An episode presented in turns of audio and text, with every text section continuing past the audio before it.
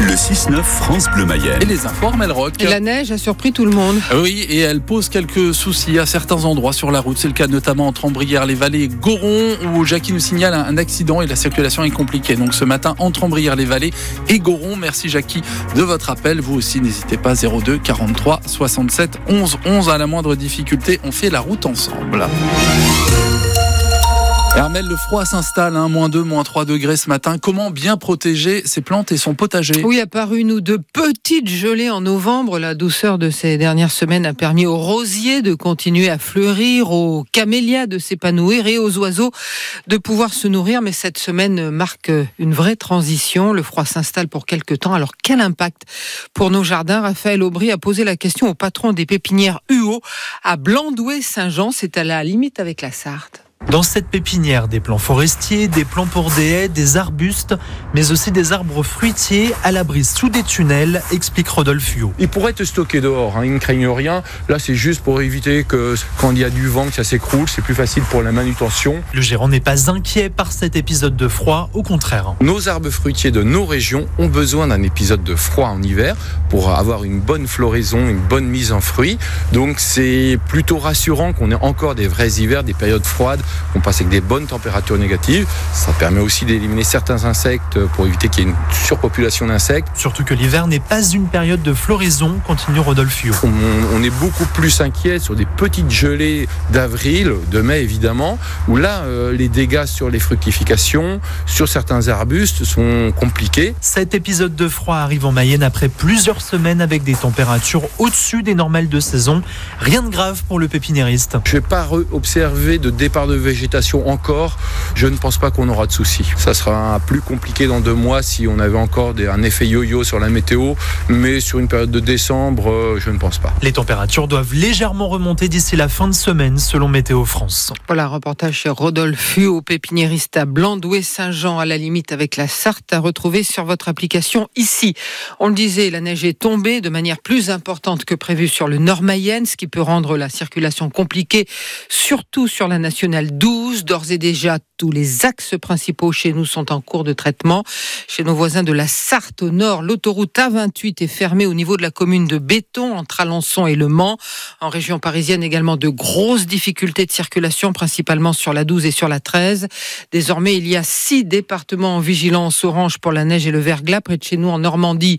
L'Orne, l'Eure, la Manche et le Calvados. En Ile-de-France, les Yvelines et l'Essonne. Hier, le ministre du Logement a annoncé le déblocage de 120 millions d'euros pour l'hébergement d'urgence. En Mayenne, pas de plan grand froid, mais une veille hivernale renforcée. Des places supplémentaires ont été ouvertes en hébergement d'urgence à lire sur francebleu.fr. Un enfant de 7 ans et une femme de 67 ans légèrement blessés hier en fin de journée dans un accident de la route impliquant deux voitures dans le centre-bourg d'Olivet. Les deux victimes ont été transportées à l'hôpital de Laval. Trois autres personnes qui se trouvaient dans les véhicules s'en sortent indemnes. Cette tentative d'effraction avec début d'incendie hier matin au lycée Victor Hugo à Château-Gontier-sur-Mayenne. C'était vers 5 heures du matin. L'incendie a été vite maîtrisé et le retour des élèves en classe a pu se faire normalement. Qui va succéder à Elisabeth Borne? Le nom du futur ou de la future chef du gouvernement est attendu dans la matinée.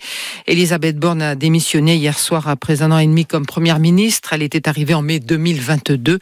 Quel bilan tiré de son action Elia Bergel? Elle restera surtout la première ministre des 49-3. Elisabeth Borne a eu recours au 49-3 à 23 reprises à l'Assemblée nationale, faute de majorité absolue, notamment pour faire passer la très impopulaire réforme des retraites.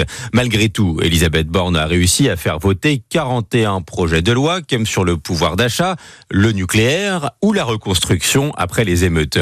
Mais celle qui se définit comme une femme de gauche a fait des concessions à la droite et l'extrême droite pour l'adoption de plusieurs textes. Résultat, la loi immigration votée le mois dernier s'est sensiblement durcie.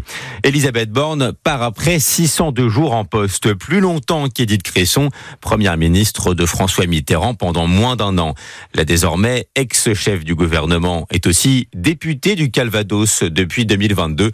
Par le passé, elle a exprimé son envie de siéger à l'Assemblée nationale en cas de départ de l'exécutif. Et pour lui succéder à Matignon, c'est l'actuel ministre de l'Éducation Gabriel Attal qui semble tenir la corde. Un voisin ligérien rien pour le Stade Lavallois en Coupe de France. Ce sera le FC Nantes à la Beaujoire pour les 16e de finale. Les Nantais sont tout simplement les finalistes de la dernière édition et les vainqueurs de l'année d'avant. Pour Laval, c'est enfin la possibilité d'affronter une équipe de Ligue 1, même si c'est un match encore à l'extérieur.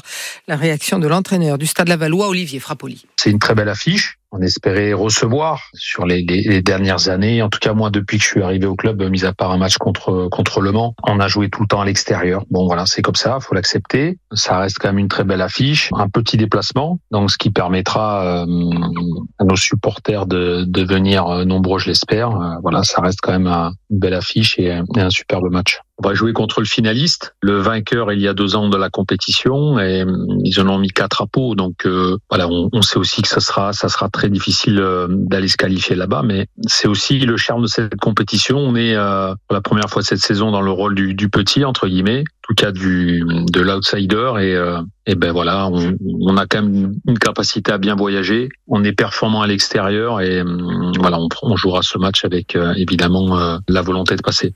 Le match aura lieu à la Beaujoire, donc le week-end des 19, 20 et 21 janvier. Pablo Pagis, prêté au Stade Lavallois jusqu'à la fin de saison.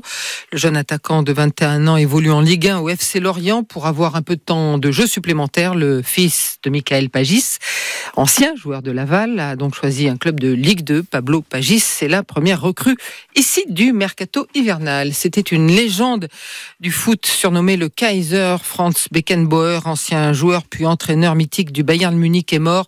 Il avait 78 ans. Avec Mario Zagallo et Didier Deschamps, il est l'un des trois seuls à avoir soulevé la Coupe du Monde en tant que joueur et en tant que sélectionneur. Enfin, disparition d'une autre légende, joueur vedette du rugby gallois dans les années 1970, J.P.R. Williams, considéré comme l'un des meilleurs arrières de, jeu, arrière de l'histoire du jeu, est mort à l'âge de 74 ans.